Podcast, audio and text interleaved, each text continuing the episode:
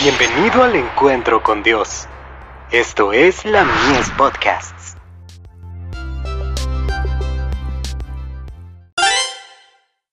Hijos e hijas de Dios. Dominaba sus apetitos. Y vino a él el tentador, y le dijo, Si eres hijo de Dios, di que estas piedras se conviertan en pan. Él respondió y dijo, Escrito está, no solo de pan vivirá el hombre, sino de toda palabra que sale de la boca de Dios. Mateo 4, versos 3 y 4. La gran prueba de Cristo en el desierto en lo que se refiere al apetito, había de dejar a los hombres un ejemplo de abnegación.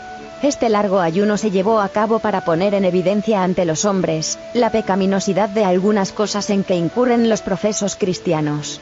La victoria que Cristo obtuvo en el desierto, había demostrado a los hombres la pecaminosidad de las mismas cosas en las cuales obtienen placer. La salvación del hombre estaba en la balanza, y había de ser decidida por la prueba de Cristo en el desierto. Si triunfaba en lo que se refiere al apetito, entonces había la posibilidad de que el hombre venciera.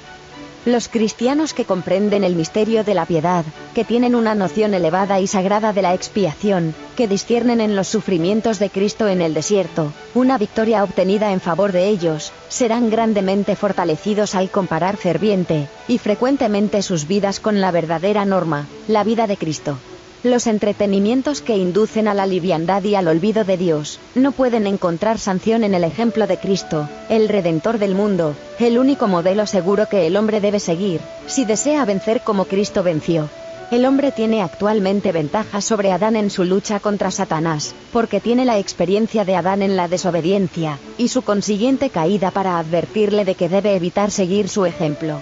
El hombre tiene también el ejemplo de Cristo, que venció el apetito y muchas otras tentaciones de Satanás, y que al triunfar sobre el poderoso enemigo en cada instancia, salió vencedor en toda contienda.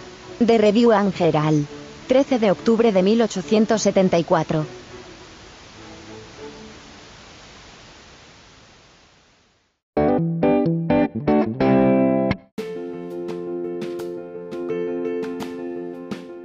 Visítanos en www.ministeriolamies.org para más contenido.